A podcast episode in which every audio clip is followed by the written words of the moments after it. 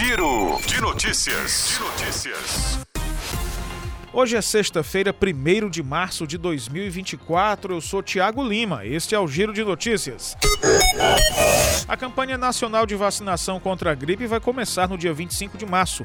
Em nota, o Ministério da Saúde informou que a imunização tradicionalmente realizada entre os meses de abril e maio foi antecipada este ano em razão do aumento da circulação de vírus respiratórios no país. A pasta informou ainda ter negociado a entrega antecipada das doses que estão previstas para serem distribuídas aos estados das regiões Nordeste, Centro-Oeste, Sudeste e Sul a partir do dia 20 20 de março. Municípios do Norte já realizaram a imunização entre novembro e dezembro do ano passado, atendendo às particularidades climáticas daquela região.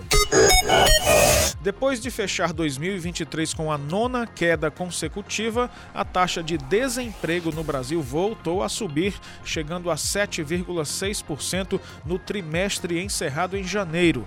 Trata-se do menor nível para o mês desde 2015, segundo os dados da PNAD contínua divulgada pelo IBGE nessa quinta-feira. A pesquisa mostra que, apesar do recuo, 8 milhões e 300 mil brasileiros não ocupam uma vaga de trabalho. Segundo o IBGE, a quantidade de pessoas desempregadas recuou 703 mil ao longo do ano.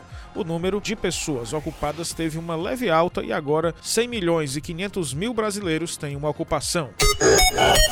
Começaram nessa quinta-feira as inscrições para o concurso da Caixa Econômica Federal, com mais de 4 mil vagas para todo o Brasil, incluindo cadastro de reserva. As inscrições para o certame podem ser feitas pelo site da Fundação Sesgran Rio.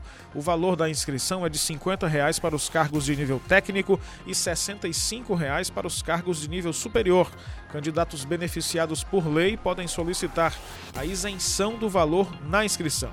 São oferecidas duas mil vagas para técnico bancário e duas mil vagas para técnico bancário na área de tecnologia da informação, todos de nível médio.